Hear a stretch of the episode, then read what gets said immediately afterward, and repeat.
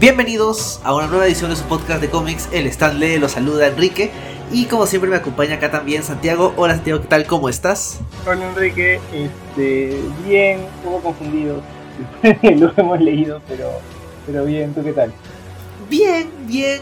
O sea, de hecho, el cómic que vamos a comentar ahora es un poco confuso por la forma como se fue publicado, por la trama, por la estructura del cómic mismo.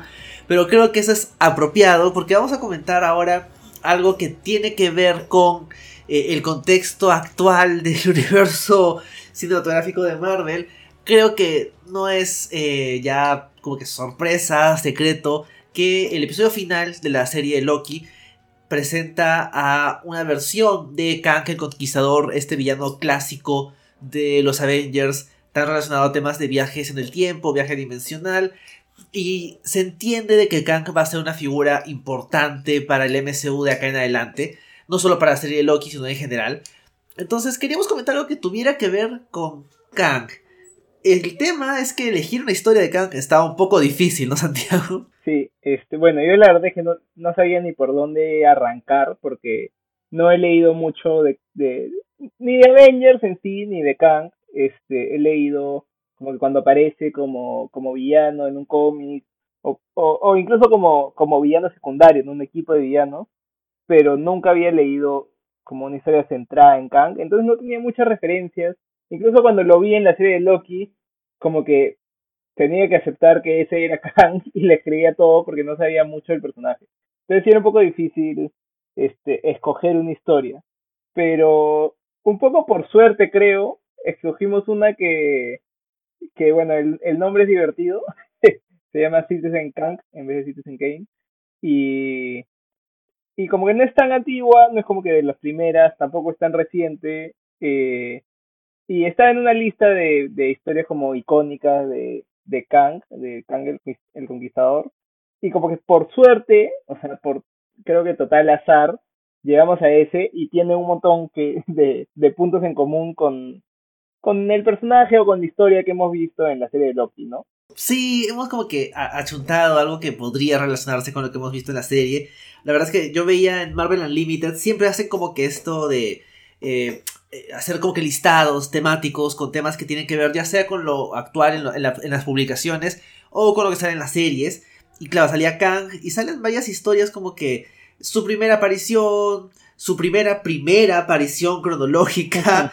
Por ahí una que otra aparición, la primera aparición de Ramona, la primera aparición de Immortus. Y entre ellas creo que la, que sonaba un poquito más interesante era Citizen Kang.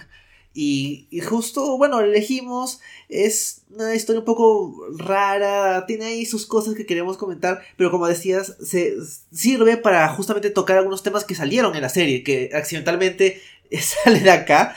Y, y claro, o sea, de hecho, eh, como tú dices, yo tampoco tengo mucha experiencia con Kang como personaje. La verdad es que Kang no me gusta mucho. Me gusta el diseño, me gusta la idea, pero no, si me preguntas como que eh, si me pones una pistola enfrente me dices tienes que decir cinco historias de Kang o si no mueres, pues me quedan dos, ¿no? O sea, el arco inicial de Young Avengers del volumen 1 y este Avengers Forever, que bueno, sale Kang, sale Immortus, hay una, serie de cosas ahí, y, ahí me quedaba, ¿no? Sé que era un villano importante de los Avengers, pero es uno de esos villanos que la verdad es que siempre he sentido que su, importancia ha estado ahí, pero nunca la he sentido. No es como Thanos, ¿no? Que sabes que Thanos es, es Thanos.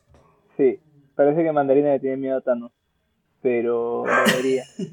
este, sí, de hecho yo también como tenía ese esa noción de que Kang era uno de los villanos principales de los Avengers, pero más información que esa no tenía.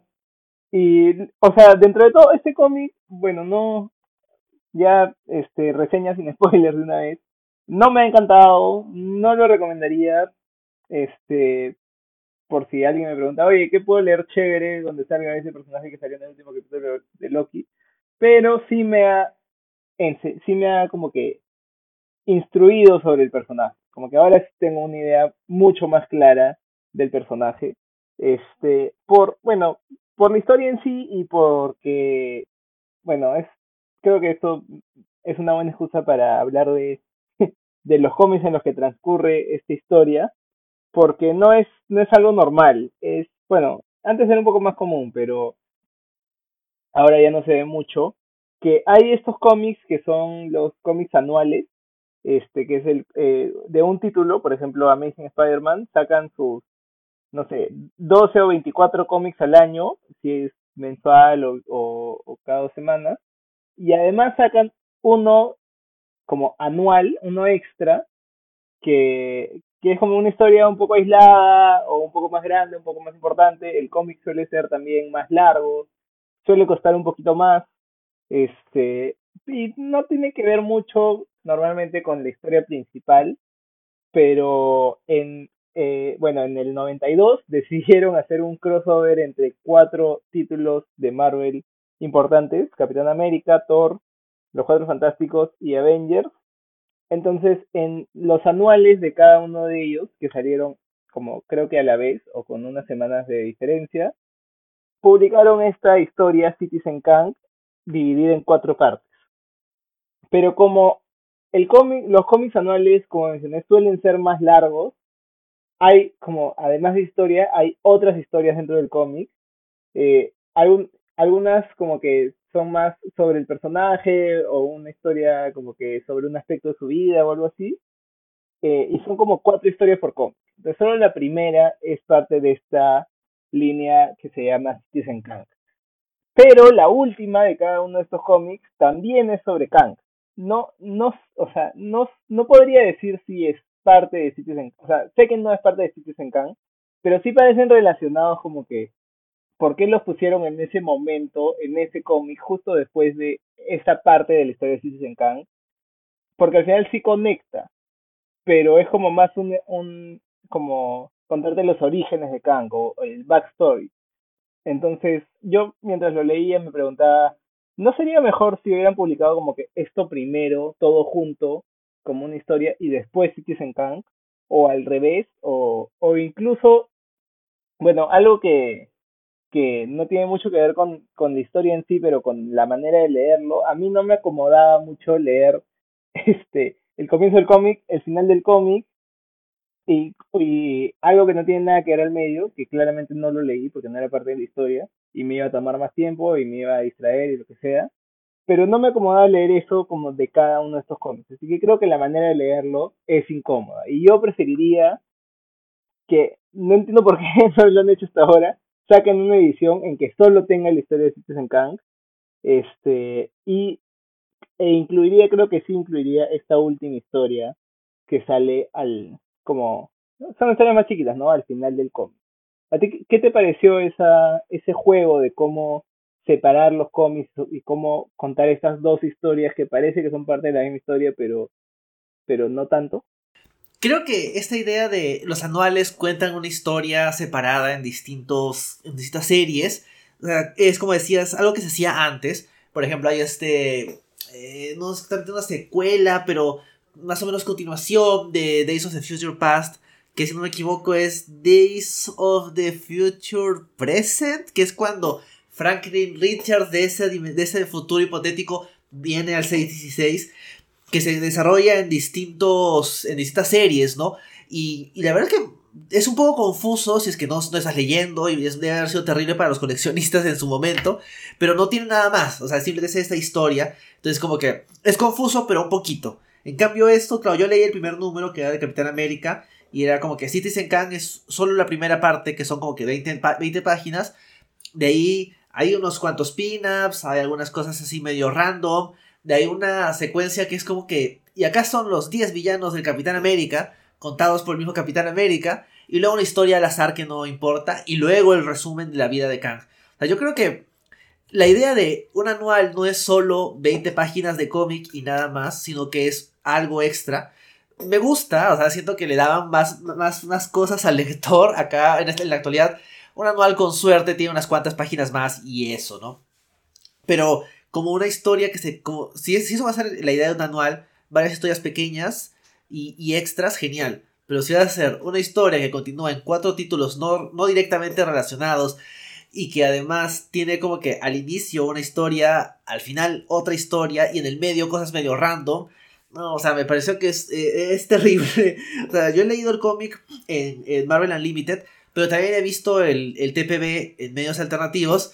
Y, y, la estructura del TPB es básicamente un cómic encima del otro, ¿no? Es como que pones el anual de uno, luego el del otro, luego el del otro. Y siento que ahí les faltó eh, un poco más de criterio, ¿no? De vamos a hacer, o sea, esto es un desorden. Entonces, mejor, como decías, ¿no? Juntemos toda la historia de Citizen Kang, tal vez después toda la historia de, de Kang narrando su, su vida, que al final conecta con el final de Citizen Kang. Y este, al final todo lo random, ¿no? Como que eh, el mapa de la ciudad de Kang o claro. pin-ups de los personajes. Uh, creo que eso le, les faltó. Pero bueno, antes de entrar ya a detalle acerca de, de qué trata el cómic y de dónde salió esto, eh, el equipo creativo es, digamos que, clásico, o sea, en el sentido de, de antigüedad, pero también el sentido de cierto peso en, en la industria y sobre todo en Marvel, ¿no? El, los, los, escritores, que son dos para cada, para cada anual, son Roy Thomas y Mark Grunwald. Y este. Hay algo Sanderson que escribe eh, la, estos resúmenes de. Peter Sanderson, claro, que escribe estos resúmenes de la vida de Kang. Entonces, bueno, Roy Thomas es un tipo clásico en la industria de los cómics. O sea, ha escrito no de todo, pero prácticamente todo. Ha tenido un pasado súper largo por, por Marvel, por DC. De, hecho, o sea, no recuerdo ahorita un cómic de, de, Roy Thomas que puede este como que, uy, sí, este de acá es bueno, pero el tipo ha pasado por un montón de cosas y por lo menos según lo que dice eh, Wikipedia, gracias a él hay como que todo este énfasis en la... Eh, eh, en, las, en los superiores de la edad dorada, ¿no? Sobre todo los de los, los, los años 40 o por ejemplo los personajes estilo Conan el bárbaro, o sea, el tipo es el que, que como que jala eso hacia los cómics de Marvel y, DC. Entonces el tipo ha tenido su, su, paso significativo por la industria, es co-creador de un montón de personajes entre los cuales están Wolverine, Vision, Carol Danvers, Luke Cage, Ultron, este, entre otros. O sea, el tipo ha, dejado su, su, paso por la industria, sigue vivo y... Y bueno, o sea, es, es, una figura importante en la industria de los cómics. Incluso llegó a ser editor en jefe de Marvel. Y el otro autor, eh, Mark Grunwald, es igualmente icónico, tal vez con una carrera un poquito menos variada que la de que la de Roy Thomas. Creo que básicamente Grunwald trabajó para Marvel, prácticamente solo Marvel, y por ahí un par de cosas fuera. Pero, o sea, el, tipo es, por lo que tengo entendido, él era como que la fuente de datos de Marvel. O sea, como que el tipo era el que sabía todo, el que tenía claro todos los temas de las líneas temporales, las dimensiones de los personajes. Que claro, de hecho, o sea, aunque no haya tenido tantos años de existencia Marvel para la época en la que él era escritor, igual era un, un, un chambón. Y, y, de hecho, el tipo es, era tan como que conocido en ese rol que cuando Walter Simonson crea el concepto de, de la TVA, esto que hemos visto en la serie Loki, todos los agentes de la TVA están basados en él, o sea, en su, en su aspecto. Y de hecho, e, el aspecto del personaje de Owen Wilson, este, Mobius, es, está basado en él. O sea, e, el bigote, un poquito lo del pelo. Eh, es, es, básicamente tratando de, de, acercarse al look de Mark Grunwald. Que, era, era una personalidad. O sea, el tipo trabajó 10 años en los cómics de Capitán América. Gracias a, él existen conceptos como eh, John Walker, eh, Crossbones, Flag. O sea, el, tipo como que le, dio un montón de, peso al cómic Capitán América. Y, la verdad es que lo, lo triste es que él falleció súper joven, murió a los 43 años. Y el dato curioso de la vida de Mark Grunwald siempre va a ser que literalmente sus cenizas están en un cómic que él escribió. Oh, wow.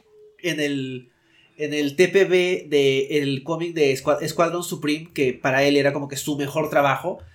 Él pidió que mezclen sus cenizas con la ah, tinta. Sí había escuchado esa historia, no sabía que era él.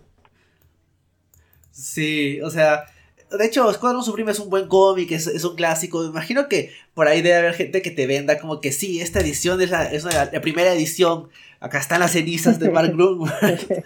lo cual es bastante mórbido, pero, pero es una anécdota divertida.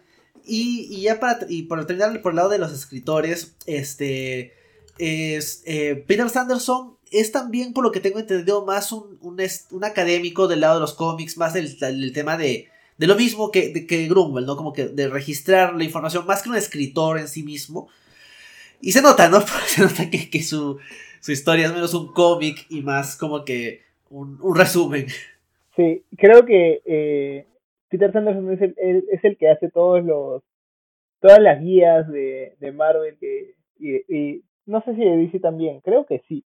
Este, pero de esas como que guías que sacan cada cinco años, de la guía oficial del universo Marvel, este, son escritas por él. Entonces es claramente también un, como, como dijiste, un académico de, de los cómics, sabe, o sea, tiene clarísimo todo, y creo que por eso es que pudo escribir ese backstory tan complicado de, de Kang.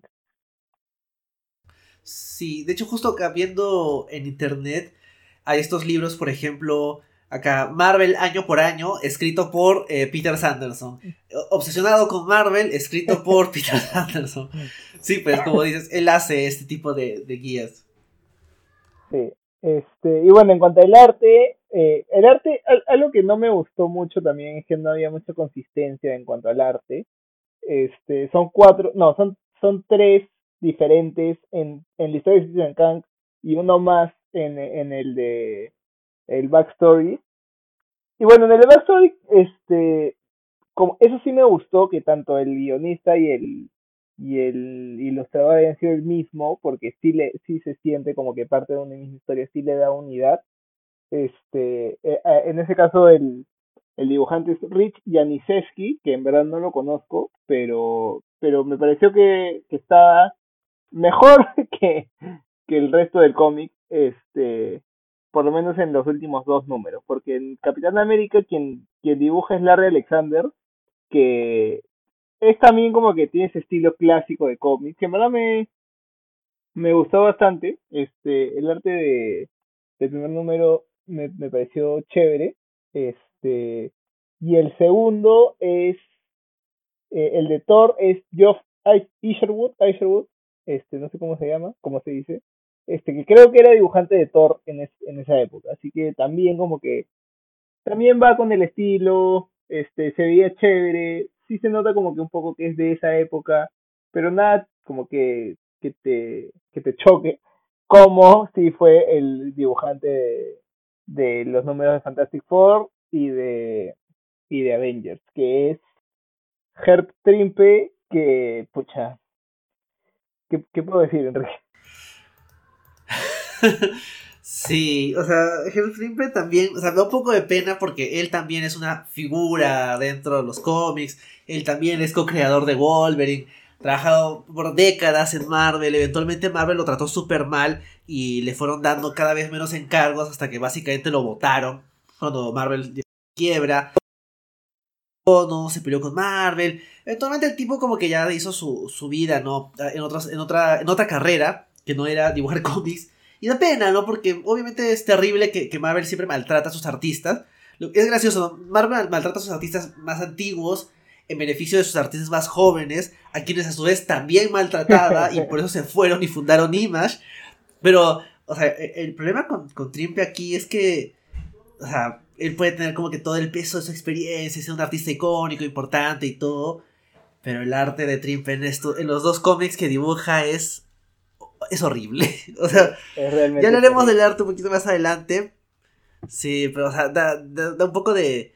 Como que veía el arte y era como que qué feo es esto. ¿A qué pseudo... a qué Rob Liefeld barato, que ya por sí es como que, pucha, ya, ya el fondo del barril han puesto y ella, ah, pucha, Herb Trimp, ese nombre me suena, ¿por qué me suena? Y era, ah, no, es este tipo. Recuerdo que hace unos meses en, en internet había, había habido como una, no controversia, ¿no? Pero que alguien había dicho, mira este panel horrible, quién lo habrá dibujado, y la gente se puso defensiva, ¿no? Como, ¿cómo vas a hablar así de Trimpe, que pobrecito, y mira todo lo que le pasó, y, sí, pues, qué terrible, pero, pero, su arte es muy feo. claro, eso es lo que da pena, que terminó siendo muy feo, porque antes era, o sea, de normal a bueno, y creo que por un poco como que adaptarse al tiempo quizás, justo estaban surgiendo estos artistas un poco más exagerados, por así decirlo, este, que le dieron como esa estética noventera de los cómics. Y, o sea, yo creo que él trató de imitar un poco ese estilo. Y por eso es que, o sea, no, no, no salió bien. Pero bueno, el arte creo que lo comentaremos más tarde. Este, e, es un poco complicado igual hablar del equipo creativo porque es, o sea, son muchos. Es no solo todos los guionistas y dibujantes que hemos mencionado, sino también los entintadores que ya no sé, o sea, creo que no me da para, para leerlos todos. Los coloristas también son varios. Y bueno, y los letristas también. Entonces, creo que eso es uno de los grandes problemas de este cómic. demasiada gente involucrada en un cómic que ya de por sí es confuso. Entonces, o sea, creo que todo aporta a que este cómic sea confuso. Pero si se quieren confundir por sus propios medios, pueden comprarse el cómic y, y ver de qué estamos hablando. Este, como digo, me, da cosa que no haya, que no saquen una edición donde esté más ordenado, porque creo que son o sea, creo que es un problema que se puede solucionar fácilmente, que incluso alguien lo haría, este, si se, si se compra los cómics y, y los, como, los deshace y los vuelve a armar. Pero está, o sea, no está muy caro. Hay una edición en, en Amazon que está 8 dólares 50. Este, claro, son cuatro números nomás, pero, pero igual es barato para, para un tomo. Este, y son cuatro números de 64 páginas. O sea, es, como el triple de, largo de un cómic normal. Y en Comixology también está barato, está 7 dólares, 6.99. Este, pero no sé, yo por ejemplo que lo he, que lo he leído en, en digital, me ha costado bastante estar pasando como que las páginas para ir a la página que, que me corresponde. Además porque, claro, al comienzo de cada cómic te, sale el índice de como en qué página está cada parte de la historia pero ya en un punto, o sea, tú ya estás en la página 200, bueno, 100 porque es un tomo enorme, este, y tienes que hacer matemáticas de, acá me dice que en la página 48 de este cómic comienza tal historia, entonces tengo que, bueno, 100 más 48 no es tan difícil, pero entienden lo que digo. este, entonces es, es un poco difícil, este, como que encontrar dónde comienza y dónde termina cada historia que están leyendo. Entonces, bueno, e, eso es. Pero, este, si quieren verlo por ustedes mismos, ahí están esas opciones. Creo que conseguirlo, o sea, son cuatro números nomás, pero sí puede ser un poco más complicado conseguirlos porque son medio anticuchos y este supongo que igual Cities en se ha vuelto una historia referente, entonces yo imagino que estarán agotados los cuatro. Sí, o sea, yo también creo que si a alguien le interesa y no quiere leerlo en Marvel Unlimited, la opción sería digitalmente en esta colección de 7 dólares de Comixology. Como dices, no es la mejor forma de leerlo. Creo que cuando tienes un cómic así, es, es, mejor tenerlo en físico, ¿no? Porque así puedes ver como que las páginas, saltarte con mayor facilidad las partes que no importan, que no las vamos a comentar tampoco. Entonces, este, creo que sí, es, es, es un... Obviamente es un formato antiguo, cuando nos volvamos digitales. Obviamente no. De todos modos, sí siento que hay como que se evidencia lo, lo, estancada que está la, la, la, digitalización de cómics, ¿no? Uh, Comixology es un poco torpe, elegir páginas, Marvel Unlimited peor. Entonces sí es como que un, un, formato que podría mejorar sobre todo para ese tipo de historias. Pero bueno, ya hemos terminado la parte introductoria. Antes de ya empezar a hablar del cómic a fondo, eh, como siempre pueden encontrar el podcast en Spotify, Evox, Google Podcast, Apple Podcast y Anchor. Y también nos pueden encontrar en Instagram como el Stanley Podcast. Así que bueno, ahí nos pueden buscar, pueden ver lo que seguimos comentando. Creo que esto ya va a ser lo último que, comentemos de, series live action de Marvel por un tiempo. Vamos a ver qué es lo que, lo, qué es lo que sigue. Pero en fin, ahora sí, Santiago, ¿Qué te pareció este, este cómic ah, con todos los spoilers? Así, suelta todo lo que quieras decir acerca de Citizen Kang. Este. Lo peor es que no tengo, no tengo tanto que decir. Bueno, si nos ponemos a analizar como que página por página, sí va a tener un montón de críticas, supongo. O sea, no me pareció malo, pero. Pero sí es difícil de leer. O sea, es confuso. es Hay miles de personajes. Eh, creo que también le falta un poco, de repente no sé, o sea, yo no me considero un lector casual de cómics, sí me considero como que alguien que lee cómics, no sé, ávidamente. Eh, y a mí me cuesta como seguirle el rastro a tantos personajes y no sé quiénes son más de la mitad de ellos y no me conecto con la mayoría. Entonces, me ha costado leerlo. Creo que, o sea, como dije al comienzo, sirve para informarte, es un cómic bastante informativo de quién es Kang, qué ha hecho, cuál es su motivación, qué, o sea, cuál es su modus operandi y a quiénes se mecha, pero más allá de eso es mucho más confuso de lo que debería ser. Y, y creo que, o sea, esto de contarlo en cuatro cómics diferentes hace que te centres como que en diferentes personajes y es lo que al final se suma que sean un montón de personajes y no te conectas realmente con ninguno porque no sé si, si estás llegando a conectarte con uno en la penúltima página de su cómic te mandan a otro equipo en el siguiente entonces creo que falla bastante en, en eso y lo sentía más como no sé, como tarea. O sea, también porque habíamos quedado en comentar eso. Este, pero como que leerlo sentía que era, no sé, más una, una, una obligación para, para entender al personaje de Kang o para saber cuál es su rollo. Pero no, no fue como que me entretuve tanto, lo disfruté tanto. Y creo que un gran problema también eh, es que los Avengers en este, en este cómic, en esta historia, no son este un equipo así de no sé, de Avengers icónicos ni siquiera, y creo que los más icónicos que son Capitán América, Thor y Visión desaparecen al comienzo del cómic. Entonces te quedas con estos Avengers terciarios con los que, o sea, que algunos ni los conozco, entonces la verdad es que no me interesaba tanto leer el cómic. Eh, pero, no sé, como que ha sido un, un ejercicio bueno, como te digo, para informarme, pero no es un cómic que recomendaría. La verdad es que yo estoy de acuerdo que es, como decías, ¿no? Un, ejercicio interesante, ¿no? Para aprender sobre todo de Kang. Creo que al final de cuentas, el, la historia, Citizen Kang, es una historia que, que, me pareció un poco más floja que este resumen sobre la vida de Kang que había al final de cada número, que creo que finalmente lo que más me sirvió, ¿no? Ahora ya sé todo su backstory, por lo menos hasta el, hasta el año 93, y, y ya me siento informado, ¿no? De dónde salió Rabona, cuál es su relación con Kang, este, en qué momento Kang viaja al pasado, por qué cree que Doctor Doom es su ancestro, todos esos temas los tenía como que dudosos y ahora el cómic me ha informado, pero la historia central de Citizen Kang, de este plan malvado de Kang de meter su tecnología en el mundo antes todo este tema de Victor Timely y cómo Timely, que asumo que es referencia a Timely Comics también, eh, está involucrado con la creación de visión y, todo esto. No sé, o sea, es... No me parece interesante. Creo que finalmente lo que me termina de... de, no molestar de este cómic, pero sí de... Termina siendo como que lo determinante para mí acerca de... De Citizen Kang es de que no me parece tan interesante. O sea, el misterio inicial, oh no, alguien se... ¿Dónde está Visión? ¿No? ¿Por qué desapareció? No me importa. Eh, luego, o sea, es, un poco hasta torpe, ¿no? Desaparece Visión, mandan a Capitán América, desaparece Capitán América, mandan a Thor, desaparece Thor, van todos los Avengers y del camino se cruzan con los cuatro fantásticos. No sé, no, no me funciona.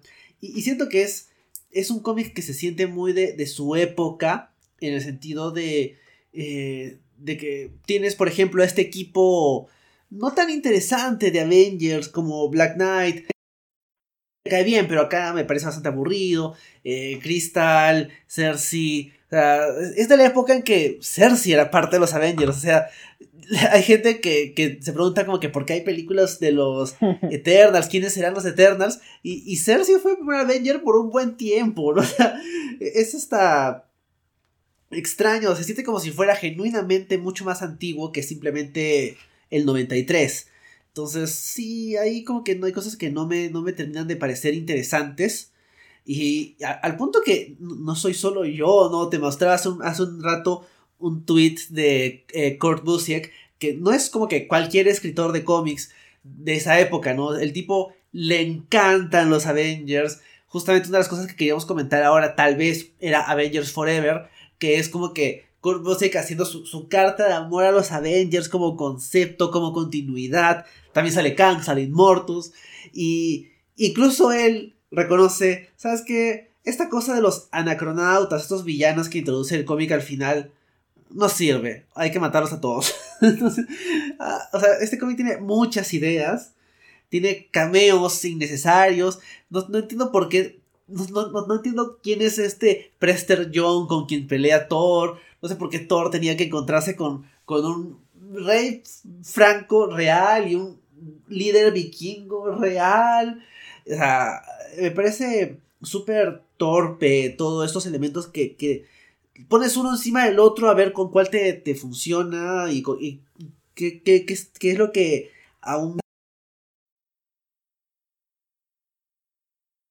sale Kang, ¿no? Porque Kang se demora un montón en salir y, y no sé, o sea, a veces es, es, un desastre interesante y a veces simplemente eh, es un cómic aburrido de los noventas. Sí, de hecho, eh, eso que dices del misterio eh, es como que todos los, o sea, todos los personajes se preguntan qué rayos estará pasando, este, a dónde se habrán ido, quién estará detrás de todo esto, y la historia se llama Citizen Kang, entonces nosotros sabemos que es Kang, pero se demora la vida en, en, en sentarse con, con Kang, o sea, creo que ya hoy día cuando estaba leyendo el último número, ya como creo que recién eh, como me atrapó en ese momento en que ya estaban como que enfrentándose a Kang. Y es más, incluso después de enfrentarse a él, me pareció un poco más interesante. O sea, todo el, como el epílogo me pareció chévere. Pero como todo lo que les toma llegar a esto, y que al final igual no te diga mucho, este, sí, la, verdad es que no me, no me hizo mucha gracia. Y y sí, pues, o sea, no sé, el cómic es, o sea, tiene miles de personajes, este misterio de quién es esta chica que dice que es Nebula y que después dice que es no sé quién más y que, y que termina siendo Rabona y que termina poniéndose otro nombre porque es una versión de ella que, que quiere vengarse de Kang y no sé qué. Es como que bastante, no sé, tedioso incluso. Y sumarle a eso que tienes que estar viendo, perdón, este, pero que tienes que estar viendo arte terrible de los noventas y potos y músculos que no tienen por qué existir, este, hacía que se, como que, que me cueste más todavía. Sí, sí, pues es cierto, o sea, te pasas todo el cómic diciendo, bueno, el villano es Kang, o sea, es evidentemente que es Kang porque el cómic se llama Citizen Kang, pero no, no, no sale, o sea, creo que sale recién como que al tercer número. Y eso, ¿no? O sea, claro, y encima, no solo sabes por el título, ¿no? Sino que tienes todo este backstory al final del cómic, donde te explican toda la historia de Kang. Entonces, como que es Kang, ya sé que es Kang. O sea, ¿Por qué no, me, no, me, no me sorprende eso, o sea, cómic? Y, creo que pierde un poco el, el hecho de que el villano salga al final su plan se ha explicado tan pobremente y le ganan. Pero en medio tienes como que todas esas cosas extra que, no, no terminan de cuajar, ¿no? Por ejemplo, como mencionas, ¿no? El rol de, de Ramona, que básicamente primero eh, dice que es Nebula, y Claudia pensaba, pero Nebula no es, no es azul. O sea, sé que la versión de Nebula de, de, los cómics es muy distinta a la. Era muy distinta a la de las películas. Ahora ya la han hecho un poquito más parecida pero era como que, pero, pero Nebula es azul. Entonces. Claro, y era medio un zombie robótico, ¿no? O sea, nada que ver con lo que veíamos acá. Claro, y, encima tiene como que esta relación preestablecida con el Doctor Druida, que encima, o sea, te explica por qué, en qué, de qué salió y en qué consiste, pero es como que, la verdad, Doctor Druida, eres probablemente uno de los peores Avengers, entonces no me interesa tu backstory y tu complicada relación con Rabona, ¿no? Y y creo que ese, ese tipo de, de, no sé, de, de, distracciones no, no le suman. Incluso hay cosas como que medio random que no me cuadran, ¿no? Por ejemplo, hay una parte en que están peleando con, con los anacronautas y uno de y Cersei le pega a uno y le dice como que, ah, tú, tú eres un Eternal, ah, yo también, y luego le pega, y el tipo le dice como, exacto, como que, y es como que, es su hijo, ¿y por qué me tiene que importar? no, no, no me interesa. Creo que es, es bien torpe el guion en, hacer que, que, funcionen todas estas cosas extra. Y, y eso es tal vez lo, que más me fastidia del cómic. O sea, creo que pretende ser un poco más importante e interesante de lo que es. Hay una parte en que está hablando, están hablando este, Rabona y, y Khan, y Johnny le dice a Reed, oye, deberíamos ir yéndonos, y Reed le dice como que, shh, quiero escuchar, y, es como que, no, no, Reed, la verdad es que no, no quiero escuchar, no, esto no es tan interesante. Pero eso es lo que más, más risa me da del cómic, creo, ¿ah? Cuando está como que, o sea, todo este enfrentamiento, puede morir todo, y, y Reed más por chismoso, este quiere quedarse ahí a ver qué pasa con este problema amoroso de, de Khan con, con su ex de otra dimensión. Me pareció muy chistoso. Y bueno, lo que decía el Doctor Vida también me, como que, me parece chistoso que lo dicen en el mismo cómic. Creo que Thor le dice como que, oye, tú cállate, este, Doctor Strange Missy o algo así, como que, o sea, no lo dice así, pero, pero es como que, claro, si al Doctor Strange, ¿por qué te va a interesar el Doctor Vida? el señor Druida. Entonces, sí, pues es como que en esas cosas hay un montón. En lo que sí creo que funcionó extrañamente fue en que quizás yo no hubiera entendido nada de esta historia y nada de este cómic si no fuera por eh, la historia de, del final, o sea, la de Mark Grunwald. O sea, siento que si no hubiera estado todo ese backstory que me explique Kang y Rabona, cuando se revela que es Rabona, yo no tendría idea. Yo ahí recién me enteraría este, que la, que, la chica que sale en la, en la serie de Loki es un personaje de los cómics, porque yo no sabía. Eso es algo que no sabía. Pues. Y ahí lo vi y dije, ah, man, interesante. Pero si no hubiera estado esa ese backstory de, de Kang, cuando en el número 4, creo, o sea, en el último número, se revela que es Rabona, yo hubiera estado en la absoluta nada. Así que, no sé, o sea, creo que mi, este, como mi veredicto al final es que más me sirve para conocer al personaje, este, la historia del final, que es menos confusa, más sensitiva y más corta, este, que toda la aventura de Citizen Kang. Que ah, ya me acordé de otra cosa que me, me molestaba un poco. O sea, a mí me parece chistoso el, nombre. Cuando me dijiste hay una historia que se llama Citizen Kang, dije ya, esa porque me parecía chistoso el nombre por, por la referencia a Citizen Kane y todo. Pero no tiene ningún sentido y como sentí que lo forzaron a que tenga sentido. O sea, si lo ponían como simplemente como un nombre chistoso que, que pasa muchas veces, no hubiera tenido ningún problema pero siento que en un momento Kang comienza a decir que él ha viajado a todas las dimensiones, todas las realidades, todos los tiempos, y como que ha puesto a un Kang en cada uno, entonces eso lo hace un ciudadano de cada una de estas dimensiones, y por eso es Citizen Kang. Eso me pareció totalmente torpe y totalmente innecesario. Sí, o sea, de hecho, eh, eh, lo peor de todo es que Citizen Kang es una sección en un especial de Halloween de los Simpsons también. Y claro, buscas Citizen Kang en internet y lo primero que te sale son los Simpsons. Sí, sí, sí, me pasó. acá. Sí, y de hecho es, un buena, es una buena secuencia de los Simpsons. Es como que me dio crítica, sátira política bastante, bastante astuta. Y, y en contraste tienes esto donde el título se nota que pensaron primero en el juego de palabras. Como que eh, algún editor aburrido habrá dicho como que Ciudadano Kang. Ya, Roy, Mark, tienen acá, hagan una historia en base a esto.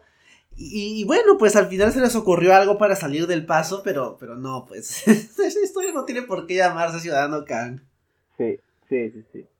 Sí, terrible. Este. Y de ahí no sé. O sea, no sé qué, qué, qué más quieres criticar del cómic. O sea, yo, también creo que más me sirvió esta parte de, este resumen de la vida de Kang al final. O sea, es súper confuso. Hay algunas cosas que obviamente es, un resumen de su historia, no es una historia genuinamente, así que no hay como que, no, es un disfrute así genuino, como que, ah, esta es una historia con una trama interesante, sino que es como que resumir datos, pero al menos entendí más o menos de qué va Kang, ¿no? Yo tampoco, o sea, sabía que Rabona existía en los cómics y que era su interés amoroso, su, su pareja, pero no sabía que tenía toda esta historia súper complicada de que se enamoró, pero no era digno de ella. Entonces luego se peleó con los Avengers y luego ella se sacrificó por él. Y luego pelea para recuperar su vida. Pero luego dices, mm, ¿sabes qué? Mejor mato a los Avengers. Y luego como que la va a buscar al pasado y se la lleva. O sea, es súper enredado. Y, no siento que me haga genuinamente eh, pensar que Kang es un gran personaje. Pero al menos ahora entiendo quién es Kang. Claro. Sí, a mí, o sea, lo que sí en un momento me gustó un poco, porque no me pareció la idea más original, pero, pero sí, sí me pareció una motivación, este, fue esto de que, de que se le había casi muerto y la tenía eh, como congelada, o sea, la historia de Mr. Freeze en Batman, eh, exactamente eso, o sea, por eso digo que no es nada original, pero me daba, o sea, entendía la motivación, como que ya o sea, lo que quiere él es buscar en todas las dimensiones que existen, en todos los tiempos que existen, una cura, porque él lo que al final busca es el amor. Ya, pucha, siento que eso como que me, me conecta más que conquistar mundos.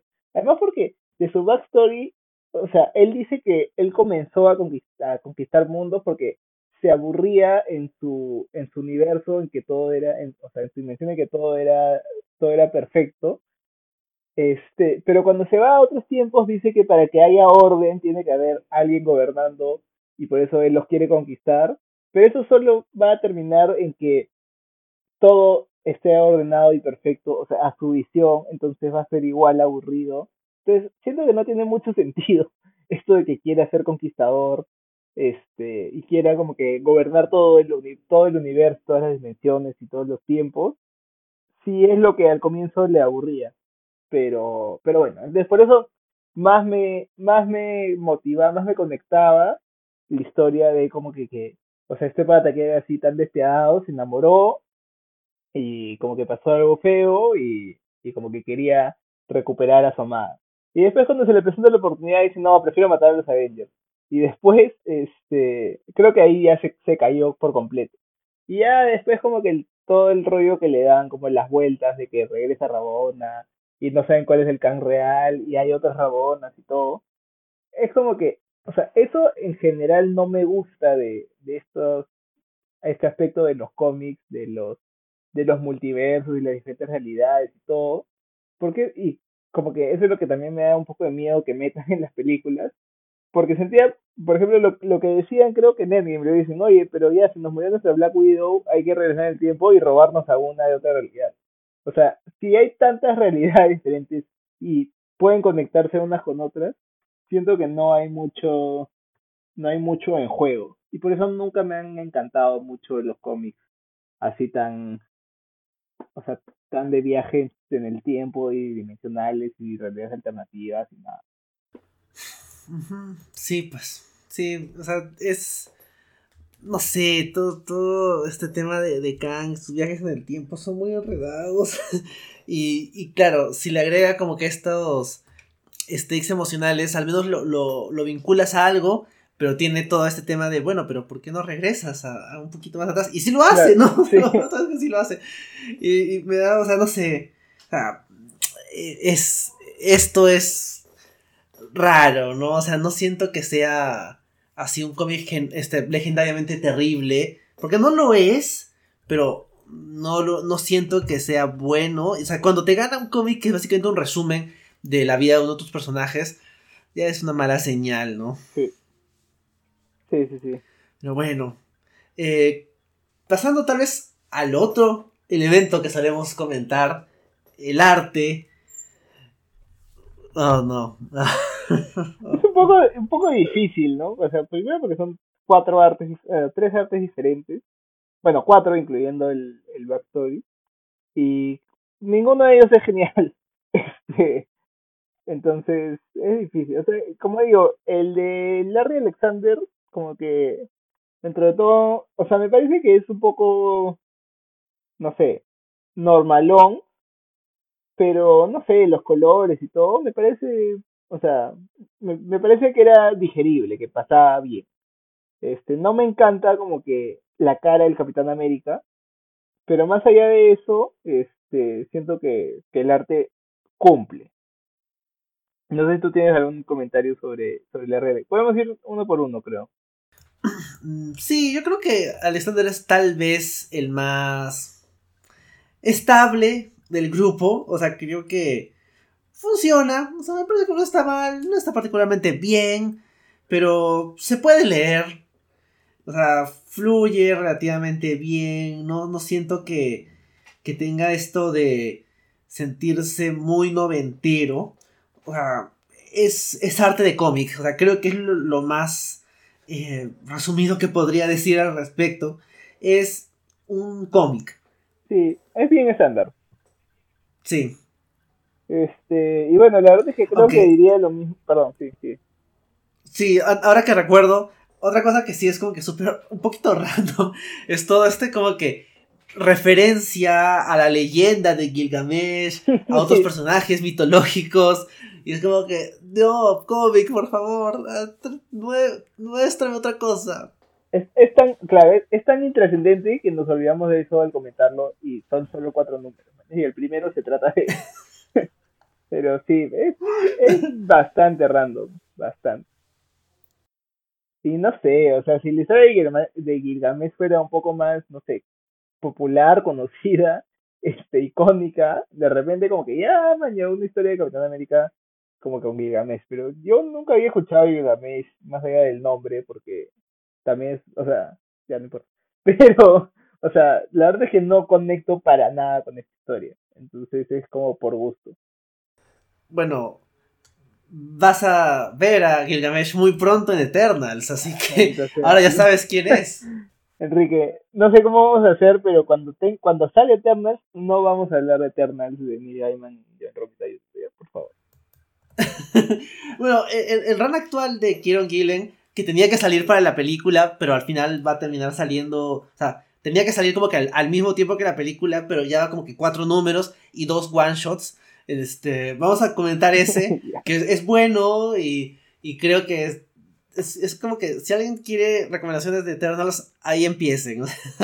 no, no menosprecio el trabajo de autores previos, pero no hay mucho más que, elegir. Sí, creo, e, esa es otra cosa que me interesaba muy poco de este cómic, o sea, los Eternals. O sea, ya no, no es como que, no es que están muy presentes, pero siempre están ahí. O sea, una es una Avenger, hablan de Gilgamesh en el primer número, después hay otro en, el, en los crononautas, no me acuerdo cómo se llama. Anacronautas. Anacronautas.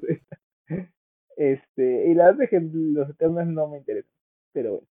Sí, justo antes de cerrar el tema de los Eternals, veo acá en Wikipedia, dice que uh, Gilgamesh estaba en un ranking de los 10 peores eh, Avengers en el puesto, en el segundo puesto. Oh, wow. ¿Quién es el primero?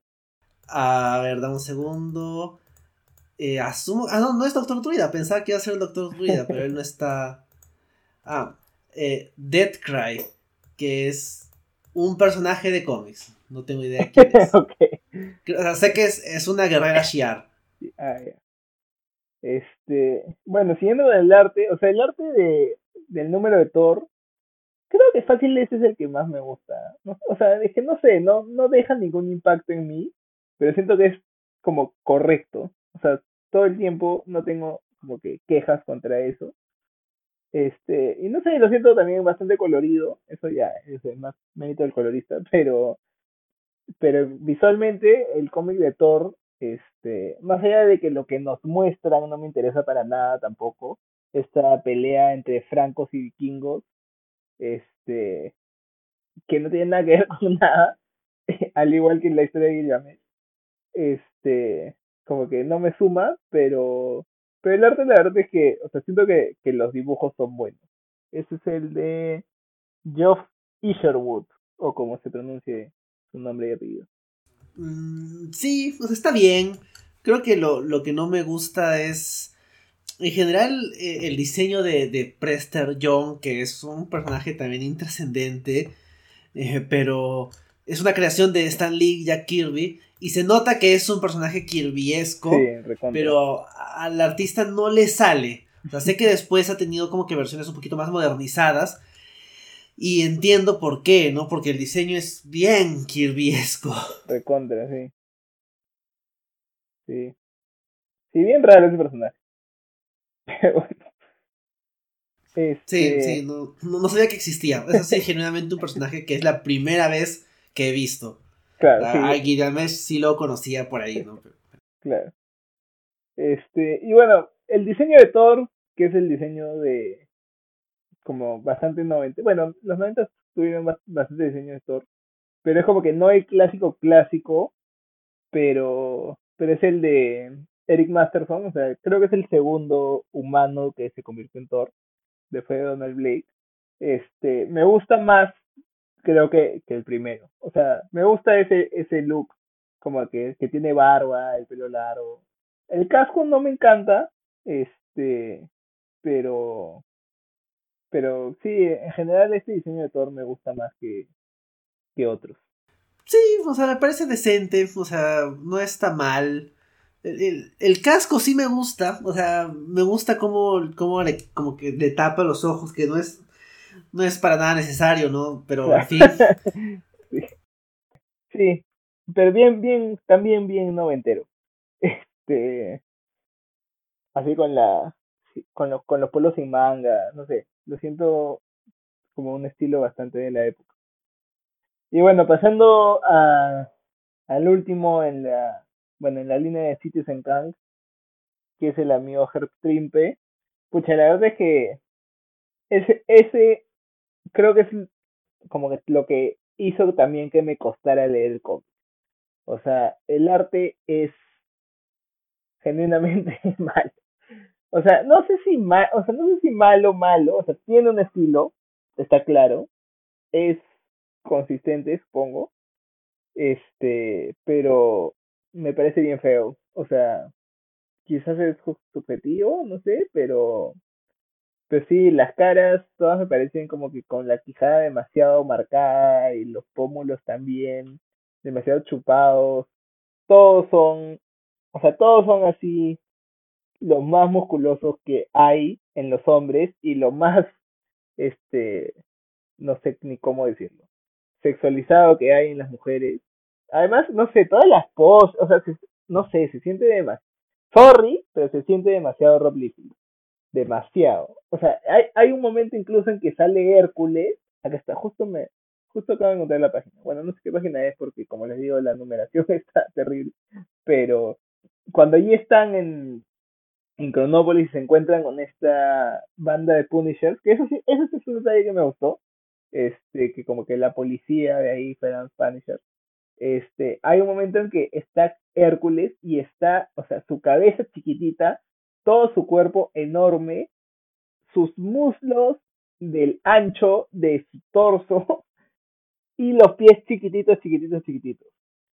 Y si eso no es Rob Liefeld, no sé qué es. Entonces, la, y sí, no sé, todas las poses, todas las...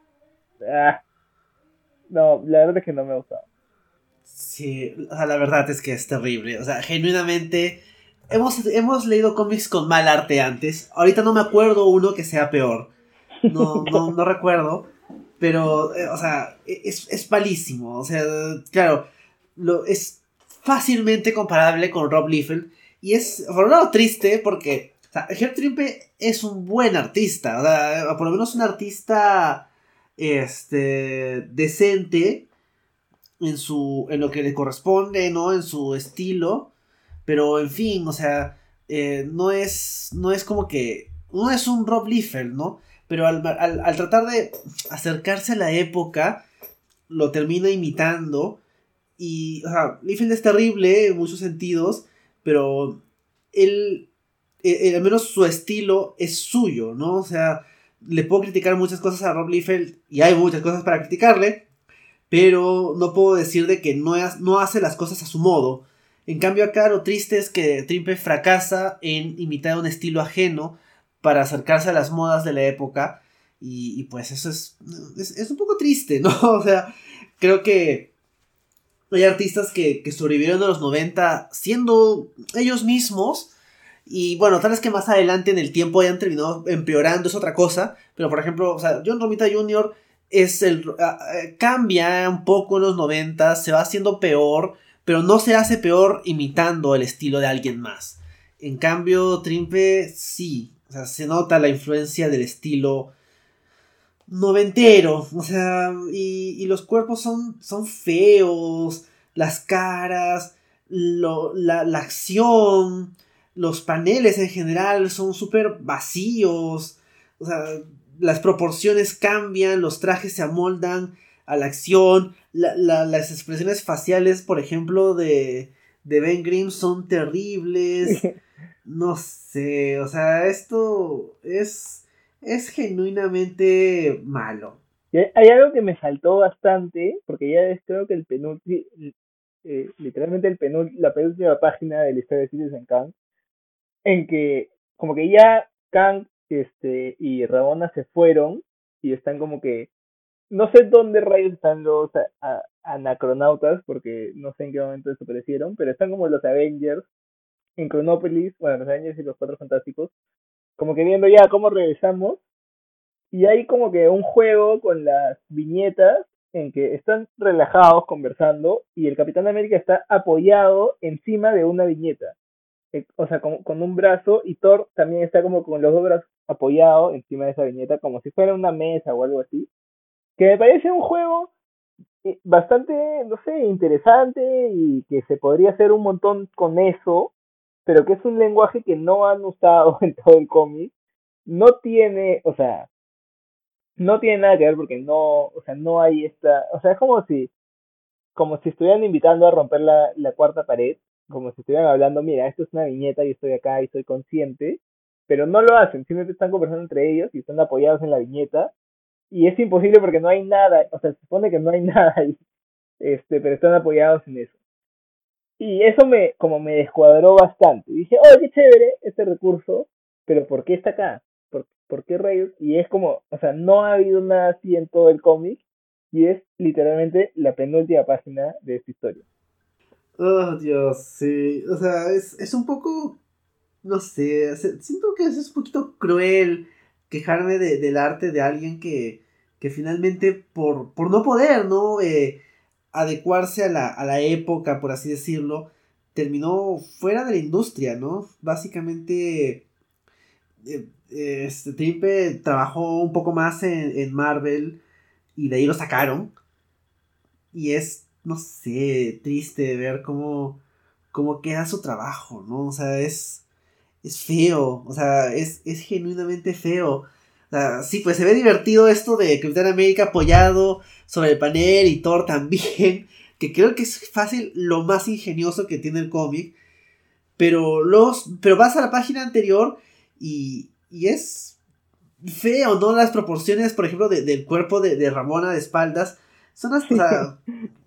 aparte de, de, claramente, o sea, sexistas, ¿no? O sea, se ve mal, se ve mal y los colores no ayudan, ¿no? Los, el colorista es simplemente estándar, ¿no? Y entonces un poquito más, y claro, esa secuencia en que eh, Kang la empuja para que a él le caiga el martillazo, o sea, la secuencia es dinámica en el sentido de que sientes ese movimiento y cómo Kang va cayendo por como que bajando poco a poco en la página, pero, o sea, la, la forma en que Kang la empuja se siente torpe, que cuando le cae el martillo se siente raro. Y luego Kang cae como que con las piernas hacia arriba y se siente como que chistoso. O sea, en un momento dramático, Kang decide sacrificarse él para no. Eh, para que esta vez Rabona no muera, cambiar lo que pasó la primera vez que, ella se sacrificó por él. Y ese momento dramático es como que. Plop. Sí, sí, sí, sí. Le faltó el plop de Condorito ahí en los efectos sonoros. Sí, sí va. Sí va ahí. Hay un Wump, pero bueno, no es lo mismo. Este. Sí. Y. Bueno, no sé, o sea, también ahora pasando la página, lo siguiente que viene después de esa última página de Citizen Kang es un pin-up de los anacronautas. Que hay una, una, este, un agradecimiento de los editores a Dan Panosian, que es otro artista de cómics, que fue el que diseñó personajes. O sea, no, no lo hicieron como que los dibujantes de, de estos cómics, sino otro dibujante al que le, encargaron diseñarlos.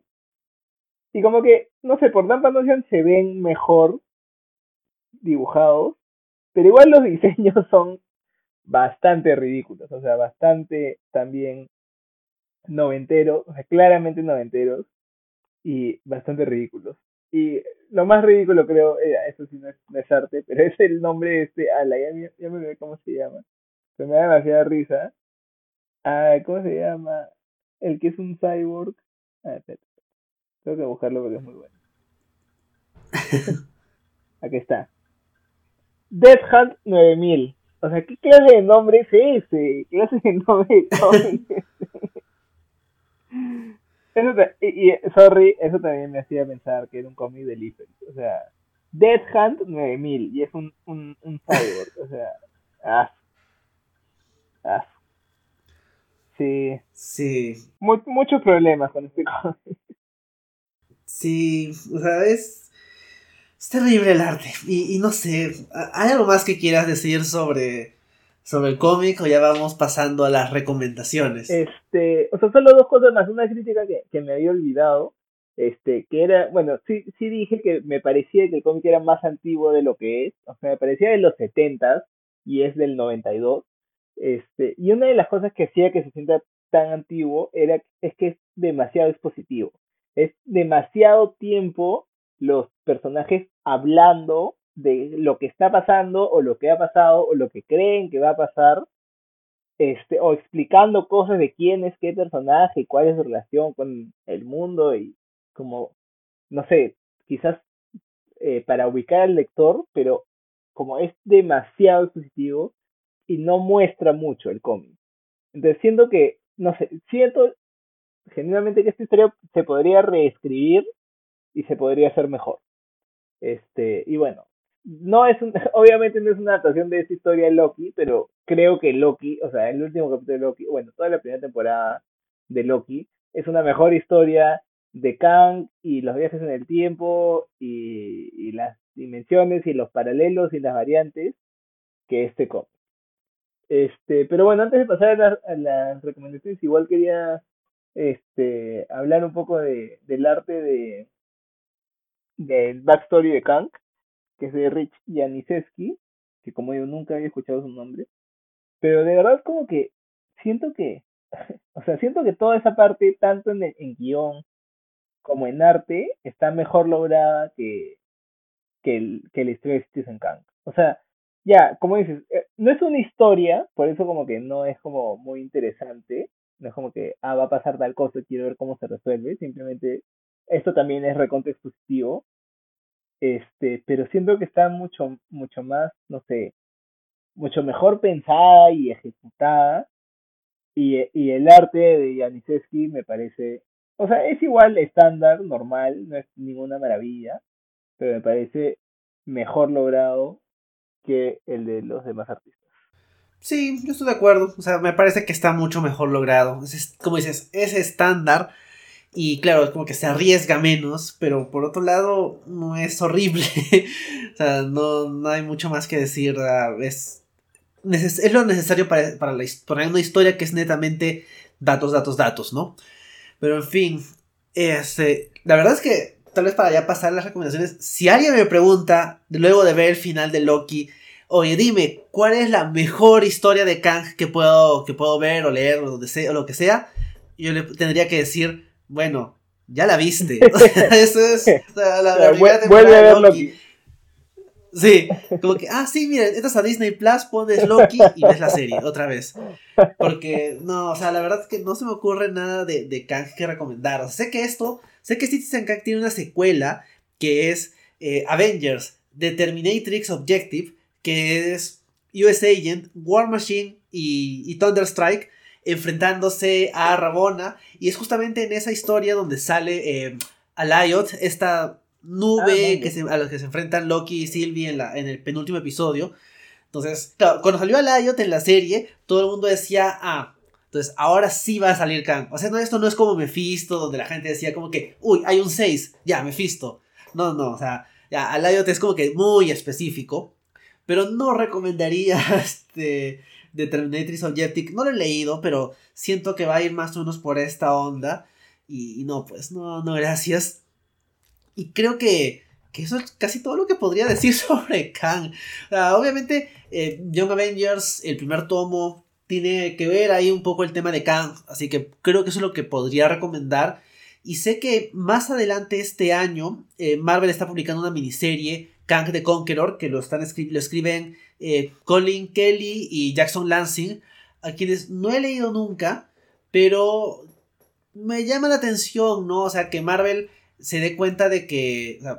sabían, ¿no? Obviamente los editores que va a salir Kang. Entonces planearon sacar una, una miniserie más adelante este año para que haya algo que diga Kang para recomendar. Pero, no sé, o sea, puede ser, o sea, me interesa la premisa de Kang enfrentándose a, otra, a una versión más vieja de él, que es creo que el 90% de sus historias. Pero creo que eso es lo que voy a... no, no, no lo puedo recomendar porque no ha salido, pero voy a estar atento cuando salga para darle una chance. Está bien. Sí, o sea, creo que ha pasado lo mismo que, que pasó con, con Scarlet Witch cuando leímos ese, ese, ese tomo, que es que, o sea, ahora que ha salido en, Disney Plus y es parte importante de, del universo cinematográfico de Marvel, se siente que todavía hay un vacío de la historia icónica de Kang. O sea, ha llegado el final de la serie hay gente que puede decir, oye, quiero saber más de este personaje, o quiero, quiero leer una historia en donde sale este personaje y se vea tan chévere como lo ve en la serie. Y no, o sea, no la hay o está demasiado escondida como para que nosotros no la encontremos. Entonces, peor alguien que no está metido tanto en los cómics. ¿no? Yo no sé, si, si, si me pidieran, este sí recomendaría quizás la parte final de estos cómics. O sea, simplemente para, no sé, algo de backstory, algo de, ah, mira, así es como, así es el personaje en los cómics. No sé, quizás me piratearía los cuatro números y cortaría solo esas páginas. Creo que son 10 páginas por cómic. Así que termina siendo una, una historia de 40 páginas. Igual es más largo que un cómic. Y claro, no es una historia en sí, sino es como una exposición. Pero. Pero sí, fácil recomendaría eso antes que recomendar la historia de Citizen Kang. La verdad es que sí. O sea, yo también creo que es, esa, esas páginas son recomendables para resumir la historia de Kang hasta el 93. Claro, después hay más cosas, pero eso es, o sea, creo que difícilmente podría recomendar algo como por ejemplo Avengers Forever, porque siento que ahí no es que vas a Avengers Forever por Kang, ¿no? Siento que es más una historia de los Avengers, una, una cuestión que tiene mucha referencia a cosas previas y todo eso, entonces no lo vas a disfrutar como una historia de Kang.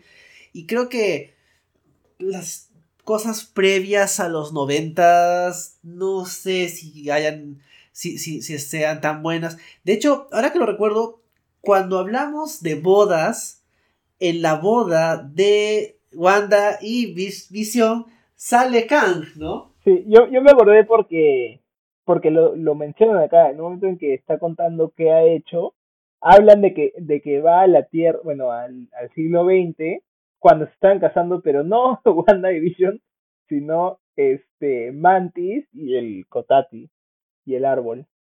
Este, ah, cierto.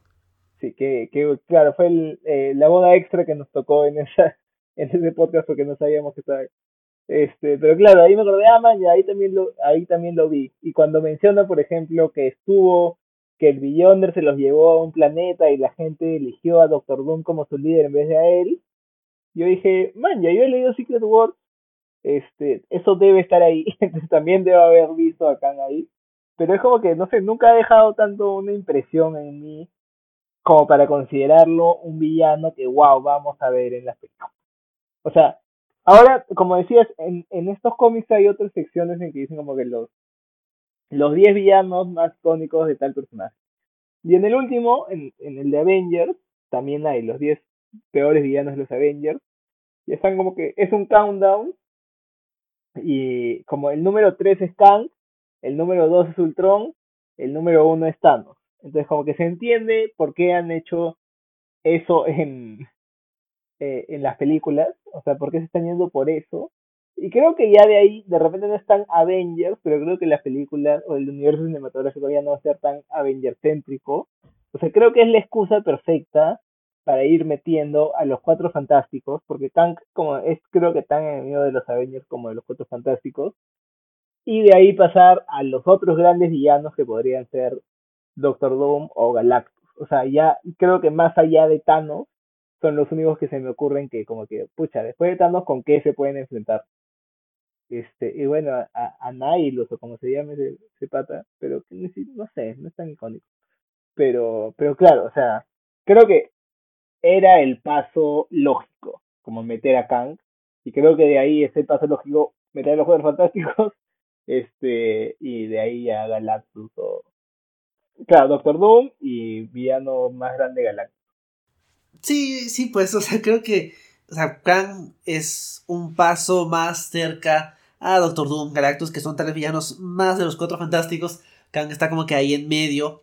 No sé, yo sí pienso que, que si hacen algo como Annihilation, pero en las películas les puede salir bien. O sea, siento que eso como que podría ser el siguiente nivel. Aunque claro, la ventaja que tiene Kang es que es un villano de temas dimensionales. Thanos es un villano del espacio. Entonces, Galactus, Anilus, sí se siente como que otros, otra vez villanos del espacio. Entonces, no sé, pero vamos a ver, hermano. O sea, yo creo que, no creo que Marvel haya leído esto y haya dicho como que, uy, acá sacamos a nuestro nuevo villano central. Más bien van por el, por el peso del nombre, ¿no? De la gente, la gente, no tal vez la gente normal, pero la gente que lee cómics sabe quién es Kang, les parece llamativo el diseño, el concepto de ese tipo que dependiendo de qué punto de su vida tiene distintas identidades, que se aburrió de básicamente una vida tranquila y feliz y decidió como que, uy, vamos a generar conquistas, vamos a conquistar el mundo, el universo y los tiempos, etc. Entonces, no sé, vamos a ver qué, tal le sale. Yo me quedo con que la mejor versión de Kang que hemos visto ha sido la de la serie. O sea, no, no podría recomendar mucho más. Y, creo que de, los de, los escritores acá, siento que no es su mejor trabajo. Si me dijeras, recomiéndame un cómic de Mark Grunwald, probablemente te diría, bueno, lee su Capitán América. Su Capitán América es, es muy bueno, es un clásico. Y tienes 10 años de historias del Capitán América para leer. Y bueno, de Roy Thomas, o sea, de Roy Thomas creo que es también clásico de, de los Avengers, ¿no? O sea, sé que él ha escrito, por ejemplo, en la guerra de los Kree y Scrolls, que tengo entendido, no, le, no lo he leído, pero tengo entendido que es una historia icónica de los de los Avengers. Este, y de ahí no sé, o sea, no sé qué, qué, qué otra cosa de ellos recomendaría. Cuando hablemos de What If, tal vez hablemos de Roy Thomas de nuevo, porque él es el, eh, no diría, prácticamente el creador del concepto, ¿no? Él escribió los, los primeros números de ah. What If. Interesante. Este, y bueno, Peter Sanderson sí, no sé, lean su, lean la guía del universo Marvel. Eh, y no sé, o sea, algo que se me ocurría como que, que, que era parecido, que no, no sé si lo recomendaría como, como cómic, porque yo no terminé de leerlo, pero si les gusta este esto más expositivo, o sea, más como que resumen con dibujitos, porque eso es lo que es, este, me, me hacía acordar bastante esta historia final de, de Kang, o sea, de su, de su historia pasada, me hacía acordar bastante a este un, un cómic que salió el año pasado, creo, que era History of the Marvel Universe, que es un, un cómic de Mark Wade. Este, sí, Que son, o sea, son creo que seis números, que me parece totalmente innecesario. Este, es, es ilustrado por Javier Rodríguez, cuyo arte no me gusta, y pues probablemente a ti sí, pero... sí, eso iba a decir. pero me, me, me, también me costaba porque no había una historia que seguir. Pero si quieren, o sea, si quieren tener así algo de, o sea, full información, sí siento que ese cómic también, o sea, igual que acá, que quería saber algo de Kang, leí esto, me sirvió.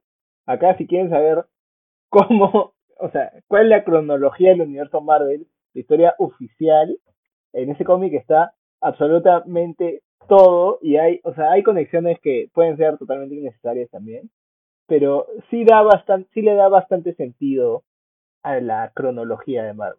Sí, creo que es una buena recomendación para alguien que quiere saber como que la versión, entre comillas, oficial de la historia de Marvel. tiene como que algunas cosas así medio como que de, de, estilo ingeniosas, ¿no? Como muestra los paneles, como dices, no hay una trama realmente, hay como que un framing device, pero bastante simplón. Por ahí hay uno que otro retcon, Recuerdo que en su momento fue más o menos controversial que en lugar de, que haya guerra de Vietnam, hay una guerra de un país asiático que es prácticamente Vietnam, inventado, que es como que... Y, esa guerra duró como que 30 años, ¿no? Entonces, si un personaje es veterano de Vietnam, como Punisher, no, no, él estuvo en esa. Por, eso, por eso ha sido veterano hace 5 años, ¿no? Porque esa guerra terminó ahorita. Claro, claro. Sí. sí. pero creo que sí es una, una buena recomendación para algo de este estilo, ¿no? Sí, y de ahí, no sé, o sea, creo que recomendaría lo mismo a tú, que vayan, vayan a verlo aquí otra vez. Este, pero no sé, por ejemplo, ya, más allá de Kang, ¿tú recomiendas Avengers Forever? Porque creo que me, me dijiste para comentarlo y yo dije, a sus 12 números, este, no voy a alcanzar. Eh, como que siento que es algo que tengo que leer un poco más pausado. Y al final esto igual me, creo que me costó bastante porque eran cuatro números nomás y cuatro números tres pero en cuatro números de 64 páginas y bastante tedioso de leer. Entonces, no sé, ¿recomendarías Avengers Forever como, o sea, como cómic en general? No lo sé. O sea, siento que es un cómic que te pide ser un fan de los Avengers. O sea, la premisa, ¿no? De Kang y Mortus se enfrentan y Kang recluta como que Avengers sacados de distintas líneas temporales, incluido el futuro. Y, y, de hecho hasta es un cast raro, ¿no? Porque creo que hay dos versiones de Hank Pym, por ahí está este, Janet Van Dyne, Hawkeye, pero de la época en que no era Hawkeye. Entonces, se nota que, que no es, digamos que si tú dices, uy, me encantan los Avengers de las películas, un cómic de los Avengers, Avengers Forever, debe ser bueno. No, no, no, no, no es para ti, amigo. Siento que si eres hincha de los Avengers, así como que de la época de Stan Lee, de la época de Roy Thomas, eventualmente también de Kurt Busiek. O sea, creo que ahí sí. El arte es bueno, el concepto es interesante, pero no sé, yo creo que esto es más, o sea, si es que, si es que cuando pasa Avengers Disassemble te dolió en el alma que destruya la mansión, que se haya perdido el equipo clásico y todo eso, fácil sí es para ti, pero si tu versión de Avengers es más la de New Avengers de Bendis, o la de las películas, tal vez no. Claro, claro, claro. Buen dato. Este, y bueno, creo que con ese dato podemos ir cerrando el, el podcast. Este, ha sido igual bastante educativo leer este cómic y, y hacer este podcast, así que igual ha sido chévere. Sí, igual he aprendido. Este, y bueno, sigamos esperando, no sé, que nos sorprendan con más cosas en películas o en series para, para ver qué más leemos que, que de otra forma no leeríamos. O sea, yo por mis propios medios nunca hubiera llegado a este cómic. Así que eso, eso, eso es como que algo positivo que saco de, de, que me saquen un personaje que con, con, el que no estoy tan familiarizado en, en la ficción. Sí, sí, pues creo que finalmente esa, bueno, para empezar esa es la idea del podcast, ¿no? De leer historias no tan conocidas. Y, creo que también es lo, lo, que logra Disney Plus, ¿no? O sea, yo me imagino que ahorita la gente de Marvel está como que lista para usar a Kang en más cosas. Por ahí deben estar diciendo, pucha, ¿y ahora cómo hacemos para, para traer de vuelta a, a, la versión femenina de Loki, pero que no sea como que simplemente el mismo Loki, pero, pero mujer? Claro, más eso, ¿no? O sea, debe estar como que diciendo, uy, ¿dónde dejamos a la Sylvie de los cómics? Ah, ¿Dónde estará? Pues, entonces, claro, que pasan esas cosas cuando tratan de conectarlo. Por ahí veía como que cosas, tweets que hacía Marvel de, como que sí, y Elena es como que muy amiga de, de Natasha. Es como que hay un cómic donde se llevan bien, que es el que ya hemos comentado. Y el resto de su historia o sea, han sido enemigas o ha habido como que bastante tensión entre ellas no es como que su hermanita, pero bueno, o sea, así funciona la, la, vinculación de MCU Comics y a veces funciona, ¿no? Yo creo que si esto sirve para que hayan mejores historias de Kang, genial. Claro. Sí, pues igual como, como Scarlet Witch, o sea, creo que eso les pone la presión de, oye, tienes que escribir una historia decente de Scarlet Witch. Bueno, no, no, no sé si quieres que te diga cuál es el estatus actual de Scarlet Witch en el universo de los cómics. Uy, uy, qué miedo. No, no quiero saber. bueno, está bien, no te diré nada. Bueno, este, un gusto hablar contigo, Enrique, sobre este cómic tan confuso. Este, y nos escuchamos en dos semanas para seguir comentando cómics. Sí, Santiago, nos vemos en dos semanas. Eso sería todo por esta edición. Adiós. Adiós.